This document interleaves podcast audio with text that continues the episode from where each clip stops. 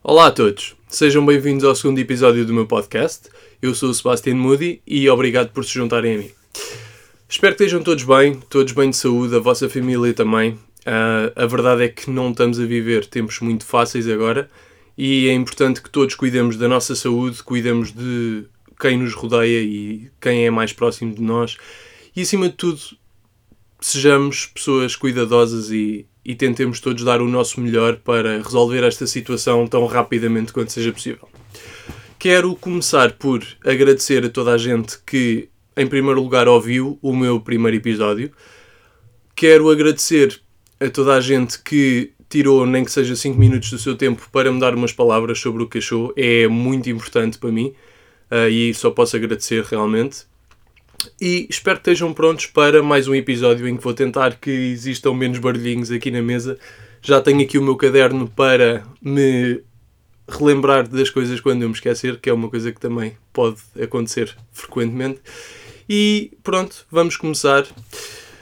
O que eu quero falar hoje aqui é um bocadinho uma continuação daquilo que falámos no episódio anterior.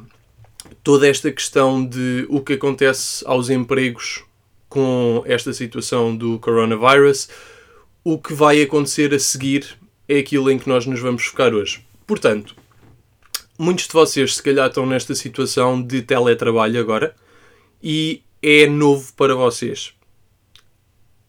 De certeza que há muita gente que está a gostar, muita gente que está a estranhar, muita gente que está a odiar. No entanto, eu acredito que se isto se mantiver a médio e longo prazo, muita gente vai acabar por ganhar gosto por este tipo de esta maneira de trabalhar, digamos. Porquê? ao não termos que perder uma hora e meia ou duas horas por dia, ou às vezes mais, em deslocações para o trabalho, que foi uma das coisas que eu mencionei que agora as pessoas já não tinham, nós vamos ter muito mais tempo para o que quer que seja na nossa vida, para o que quer que seja que nós nos queiramos dedicar. Vamos poder dedicar-nos mais à nossa família, vamos poder dedicar-nos mais à nossa saúde, ao nosso descanso, que é uma coisa super subvalorizada vamos poder dedicar-nos a tratar bem de nós mesmos, da nossa saúde psicológica, da nossa saúde física, portanto, fazer mais exercício, ter mais tempo para cozinhar, para comer comida mais saudável. Há muita gente que peca por comer comida menos saudável porque não tem tempo para cozinhar, então acaba por comprar uma pizza para fazer no forno, uma coisa assim que não demora muito tempo, ou mesmo comprar fast food no shopping, o que quer que seja. Muita gente acaba por se alimentar pior pela falta de tempo. Portanto, eu acredito que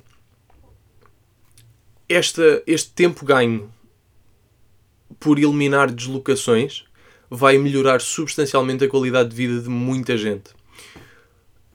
E a questão aqui que acontece e que deve ser feita é: será que as empresas vão ter isto em conta e vão começar, se calhar, a promover um bocadinho mais os regimes de teletrabalho? Ou será que assim que esta pandemia passar e assim que as coisas voltarem ao normal, voltam também os empregos todos ao normal? A meu ver, isto não é a decisão mais eficaz e mais produtiva, fazer com que as coisas regressem ao que eram antes, porque o mundo já não é o mesmo. Nós todos já mudámos depois disto, todos somos pessoas diferentes, todos já passámos por uma experiência completamente diferente daquilo que estávamos à espera. E uma pessoa que tenha ganho gosto por trabalhar em casa e na realidade até tenha aumentado a sua produtividade por provavelmente por ser mais feliz e por ter mais tempo para se dedicar a coisas de que gosta, a projetos criativos, à família, etc. Provavelmente vai ser mais produtiva no trabalho, vai ter mais gosto pelo trabalho que faz e isso no fundo só traz benefícios ao empregador.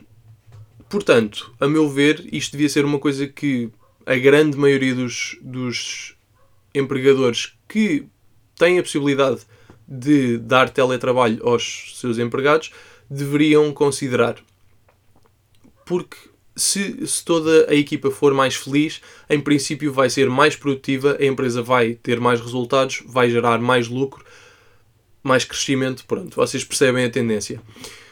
E eu espero mesmo que isto seja o que venha a acontecer. Agora, muito provavelmente não vai ser assim tão simples. E peço que todos vocês tentem fazer o vosso papel nesta sociedade para levar este género de trabalho remoto para a frente.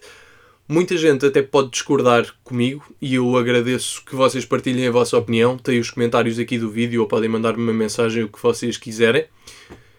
Mas será muito interessante nós começarmos a discutir este tema, ser alguma coisa que já não é uma ideologia, que já é uma coisa realmente posta em prática mais frequentemente, porque pode realmente mudar o mundo.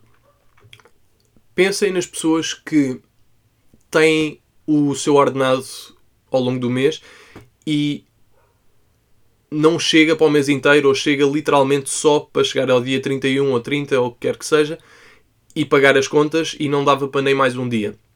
Estas pessoas que vivem com a corda no pescoço todos os meses. Essas pessoas até podem ter um, o sonho de criar alguma coisa deles próprios, de desenvolverem um projeto, criarem uma microempresa, começarem uma startup, o que quer que seja, ou até capitalizar um, um, uma, um, uma competência que tenham, um hobby, um, uma skill, o que quer que seja. Podem ser músicos, podem ser artistas gráficos, o que quer que seja. E não conseguem criar uma nova fonte de rendimento porque não têm tempo para se dedicar a ela. Se vocês forem ouvir empreendedores de topo a falar, muitos deles vão dizer que só não tem, que, só não tem tempo quem não quer. Eu acredito que isso seja verdade para o 1% da população que são as pessoas que têm capacidade de ser um Bill Gates ou um Steve Jobs ou o que quer que seja. Estes visionários de topo que têm uma ética de trabalho que muitos de nós não conseguimos ter, que têm uma disciplina também que nós não conseguimos ter e na realidade também conseguem funcionar com muito poucas horas de sono que a grande maioria não consegue e na realidade não deve. Portanto, o que eu quero aqui dizer é que nem toda a gente que cria um negócio ou, ou capitaliza de um talento seu tem o potencial de chegar a ser um visionário e um grande líder da nossa era. Não é isso que eu estou a dizer. Eu acredito é que todos nós conseguimos ter pequenos negócios dos quais somos donos e estamos encarregues e estão totalmente dependentes de nós, quer seja isso um negócio mais tradicional, quer seja tornar-nos nós mesmos o negócio, como é o caso de quem capitaliza um talento, ou alguém que é youtuber ou instagrammer ou o que quer que seja. E muitas vezes por falta de tempo e por causa de não termos esta ética de trabalho que os grandes líderes têm, não conseguimos pôr em prática. E ao termos essa hora, hora e meia, duas horas extra por dia, se calhar muita gente já conseguia desenvolver estes pequenos projetos. Acho que é uma coisa a pensar, acho que toda a gente ter essa oportunidade é uma mais-valia para a sociedade no geral. Pode melhorar a economia, pode melhorar a mentalidade do país, pode melhorar inúmeras coisas. Mais que não seja, pode melhorar a ligação entre as famílias porque vai permitir que as pessoas tenham mais tempo para dar atenção, nem que seja ao seu marido ou mulher ou aos filhos, que é uma coisa importantíssima. Tudo isso beneficiará a sociedade sem dúvida. Agradeço os vossos comentários, as vossas opiniões. Eu posso estar completamente errado, apesar de eu achar que não. Portanto, vamos discutir, vamos criar aqui um debate em torno deste tema que eu acho que vai ser super saudável. Não pensem que eu não tenho em consideração também o reverso da medalha uh, que serão as pessoas que não querem estar num ambiente isolado, não querem trabalhar num ambiente isolado, não são produtivas, não são disciplinadas e também há outra questão que é precisarem deste convívio que existe no trabalho. Isto até foi uma coisa que eu devia falar ao telefone no outro dia com um, um amigo próximo que também tem um podcast, o Tiago Santos, e ele, ele fez-me lembrar desta questão de que muita gente precisa desta socialização de trabalho. Um, é uma coisa que não me ocorre naturalmente porque eu, mesmo na escola, sempre me identifiquei com, com socializar com um grupo de fora desse ambiente e às vezes é, é preciso estes, estes reminders para nos conseguirmos pôr numa perspectiva externa e é isso que eu estou a tentar fazer aqui. Portanto, temos que nos lembrar também destas pessoas que não, que não gostam de estar tão isoladas e precisam mesmo deste, desta socialização em ambiente de trabalho para serem a, eh, a melhor versão de si mesmas, basicamente. E o que pode ser aqui uma opção será o regime de teletrabalho ser semi-opcional. ou parcial, por exemplo, pensando na questão do trabalho, eu acredito que fosse resultar muito bem. Se as pessoas, em vez de 5 dias um, de se deslocarem ao escritório ou o que quer que seja, só tivessem que se deslocar uma ou duas por semana. Isto daria perfeitamente para uma troca de ideias pessoal, daria para avaliação da performance das pessoas, para estabelecimento de objetivos, todas essas coisas que às vezes são mais fáceis de fazer em pessoa e não tanto aquele trabalho de, não sei, inserir dados ou fazer chamadas ou o que quer que seja, que é muito fácil fazer de casa. Portanto, acho que esta questão de ser parcial ou de ser opcional pode ser a solução para toda a gente conseguir estar feliz num regime maioritariamente de, de teletrabalho. Depois, claro que podemos pensar também que se numa empresa de 100 pessoas só uma é que quer ir ao escritório, por causa do aspecto de socialização, depois chega lá e é a única pessoa, uh, acaba por derrotar um bocadinho o propósito. Mas não deve ser assim uma porcentagem tão baixa de pessoas que, que gosta de estar rodeada de pessoas no dia a dia e que sente que é mais produtiva ou mais feliz dessa forma. Portanto, acredito que haja espaço para toda a gente e, e toda a gente consiga consiga viver bem numa, num regime de trabalho assim. Depois,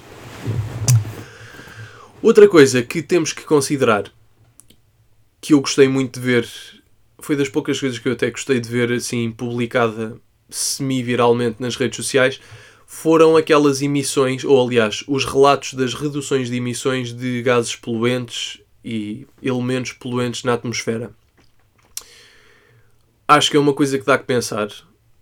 Temos, temos que considerar os impactos ambientais que esta redução de idas ao trabalho pode ter, porque este planeta está tá a morrer. Há muita gente que me diz que sou fatalista. Eu não sou de toda a pessoa mais informada, vou já deixar aqui isso, as cartas na mesa.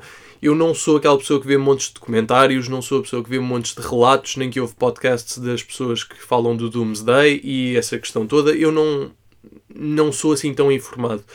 No entanto, eu vejo o que é que está a acontecer e eu sinto as mudanças no meu dia a dia. No clima, vejo os relatos das mortes de animais que existem por causa de, destas alterações climatéricas.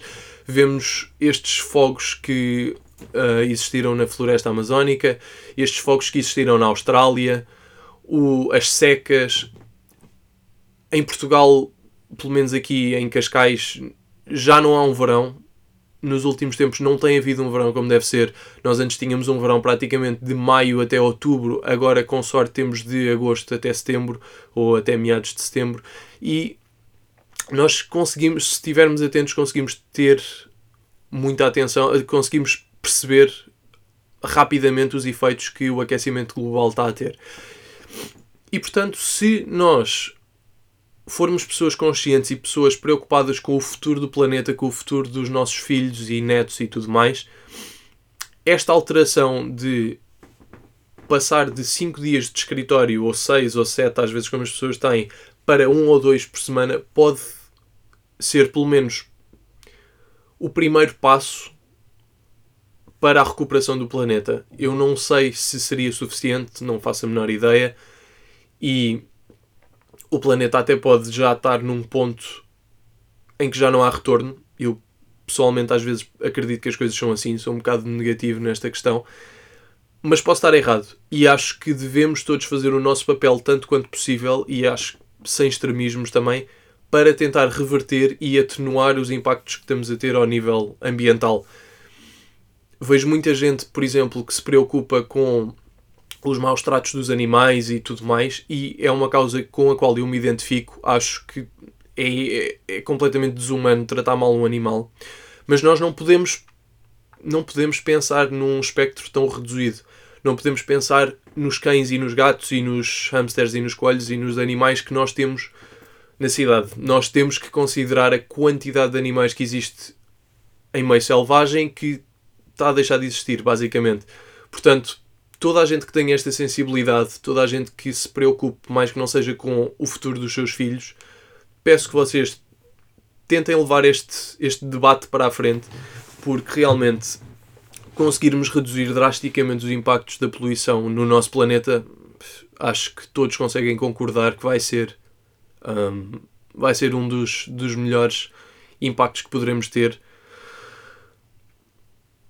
ao, nível global e sem ser sem estarmos a, a, mudar drasticamente a nossa vida. Porque, claro que existem aquelas, aquelas medidas todas que podemos ter, mudar a maneira como consumimos energia aqui em casa, começar a instalar painéis solares, todas essas questões que ajudam no consumo de energia.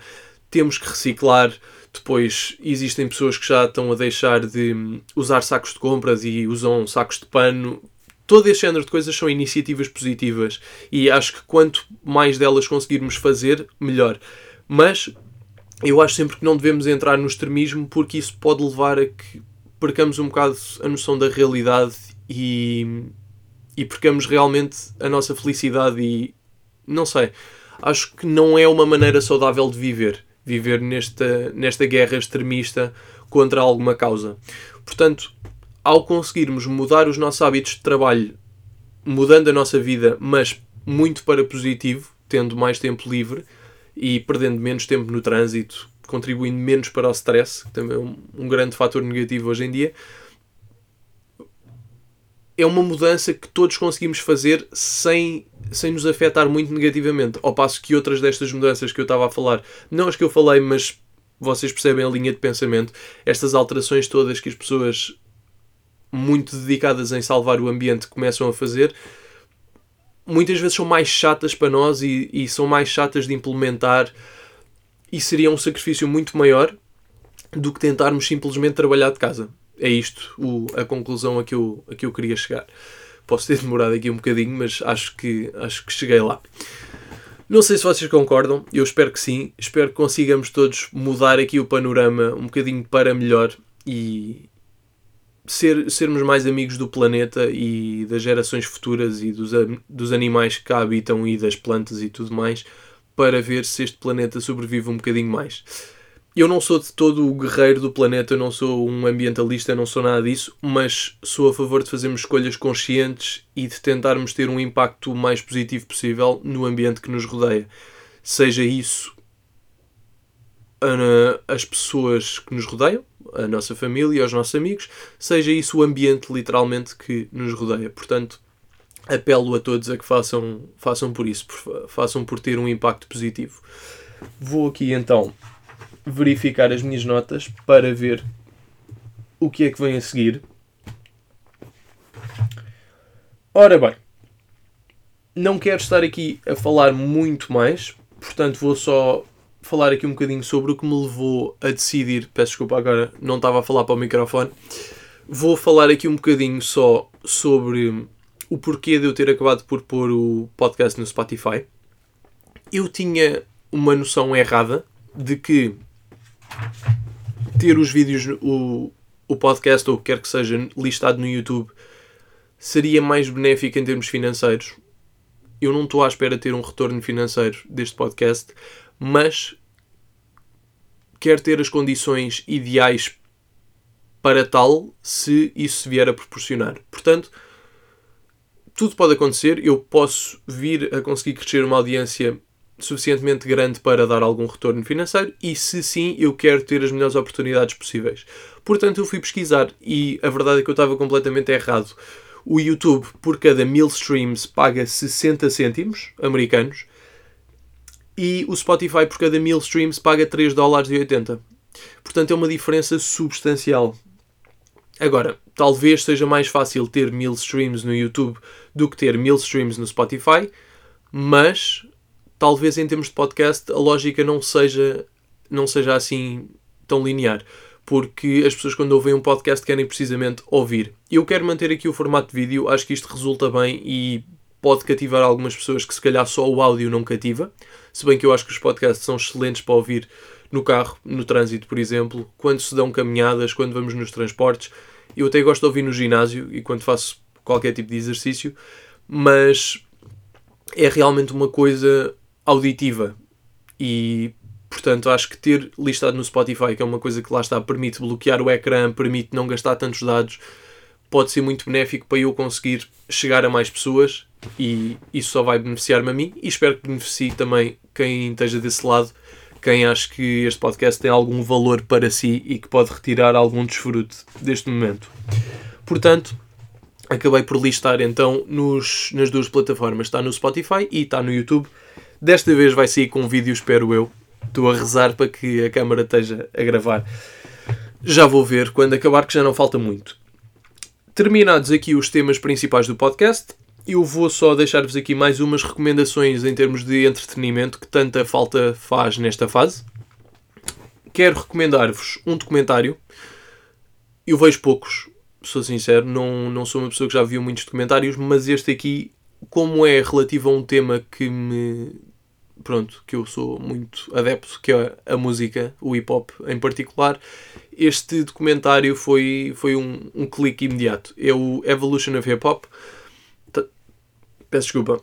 Está disponível no Netflix e eu creio que foi uma, uma produção mesmo deles e está incrível é uma viagem aos primórdios, à origem do hip hop em Nova York e depois explica como é que se desenvolveu o estilo em Los Angeles, um, mostra depois a influência que Miami teve e New Orleans e tudo mais. É incrível, é mesmo muito bom. E há a perspectiva não só de artistas e DJs, como há a perspectiva de managers e produtores e amigos e irmãos. Então é uma coisa muito complexa e completa e acho que realmente para quem gosta deste género musical ou quem queira só aprender um bocadinho sobre isto vai, vai gostar muito. Está muito bem feito. São quatro temporadas de quatro episódios cada, se não estou em erro. Depois, vi um filme recentemente que eu acho que não é assim tão recente. Eu honestamente não sei o ano em que foi feito. Que é o Nightcrawler, que é com o, o protagonista principal é o Jake Gyllenhaal. Eu acho que é assim que se diz. E ele é um repórter não começa por ser, ele vai se tornando repórter porque ganha gozo por andar com a câmara e captar notícias e depois vender aos canais de televisão. E acaba por depois acontecer uma série de, de crimes e está um enredo mesmo muito giro e tem um bom plot twist. Acho que vale a pena ver este filme. O Jake Gyllenhaal surpreendeu-me muito. Eu não tinha a noção que ele era tão bom ator. Ele é, é mesmo incrível. Gostei muito da, da prestação dele.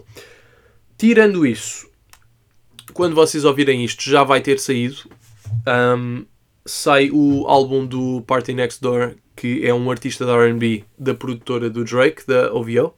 Vai sair um álbum dele que é o Party Mobile no dia 27 de março, o dia em que eu faço anos. Já vai ter passado quando eu publicar isto. E ele já não lançava música há bastante tempo. Lançou dois singles agora a promover o álbum, mas ele já não lançava música há muito tempo porque ele é escritor para a Rihanna e ela também não tem lançado, mas está para lançar e portanto ele tem estado inativo, mas com o catálogo de música que ele deixou, acho que toda a gente que gosta da música dele está muito ansiosa por eh, este álbum. Os singles que ele lançou não deixaram tanto a desejar como eu estava à espera, mas mesmo assim estou ansioso por ouvir o álbum e acho, acho que vai ser um bom álbum. Quem gostar de RB, eu recomendo. RB mais moderno e mais pó eletrónico, talvez.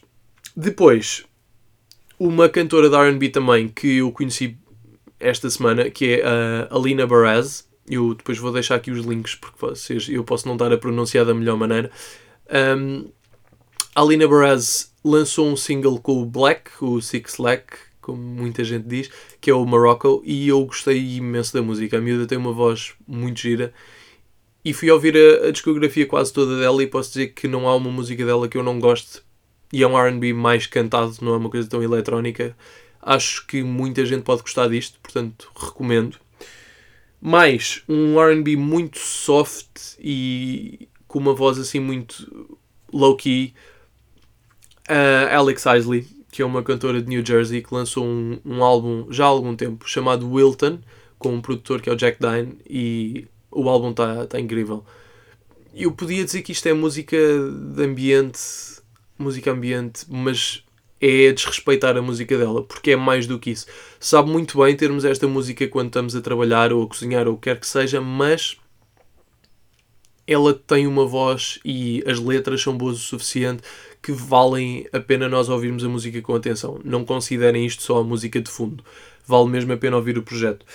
É curto, acho que tem seis músicas ou sete. Vocês sabem como é que são os álbuns hoje em dia. Depois, uma coisa que já saiu há muito tempo e acredito que muitos de vocês estejam a par e já tenham até ouvido é o álbum do Russ, o mais recente, o Shake the Snow Globe. São 14 músicas, um, que se não estou em erro, para ele é, é muito condensado. Ele costuma ter álbuns um bocadinho maiores, cerca das 20 músicas, se não estou em erro, eu posso estar completamente errado. E eu sempre gostei dele na vertente do rap. Ele, para mim, é, rapa muito bem. As letras não só têm conteúdo, como ele tem uma ótima cadência, encaixa bem na, no, na melodia da música, que hoje em dia começa a ser raro, que é triste. E acho que ele é, é um bocadinho tipo o Drake, não comercial. Ele, ele é muito bom no, a rapar. E neste álbum, para mim, ele conseguiu também conquistar-me como ouvinte na parte do cantar. Porque ele já tentava cantar muito nos álbuns anteriores, mas eram sempre as músicas que eu fazia skip. Eu não, não sei, não me apelava. E neste álbum eu acho que a música que eu mais gosto é a Shots, é praticamente só cantada. Ele melhorou mesmo muito essa, essa vertente. Depois, ele é conhecido por não ter features e por ser ele a produzir os beats todos, e neste álbum já não aconteceu. Como ele já está um bocadinho mais mainstream e já tem mais sucesso e tudo mais, apesar de continuar independente, já começou a colaborar com algumas pessoas teve features, a meu ver, muito bem escolhidos. Acho que só um é que eu não acho assim grande piada. E foram features que realmente deram uma vida diferente ao álbum. Ele tem uma cantora que eu não conhecia, que é a Bia, ou a Baia, e é o single do álbum. É o. Está-me a dar uma branca, não me lembro do nome da música, mas é o single do álbum, Russ featuring Baia. E depois tem um feature do Rick Ross, tem um feature do Benny the Butcher, que tem estado a ter um, um ano incrível, e a produtora dele, a Griselda Records. Tem um feature do. do, do, do tem, um can, tem um cantor de RB, se eu não estou em erro. Não estou a lembrar. O álbum em si está incrível. Eu, nas 14 músicas não há uma que eu salto à frente quando estou a ouvir o álbum. E portanto, não podia recomendar mais este álbum. E pronto, não tenho mais a dizer, não vos vou chatear mais, espero que tenham gostado e conto convosco uma próxima vez, conto com as vossas opiniões, quem quiser partilhar. E pronto, estamos juntos. Venha um episódio 3 muito em breve. Obrigado a todos e até à próxima.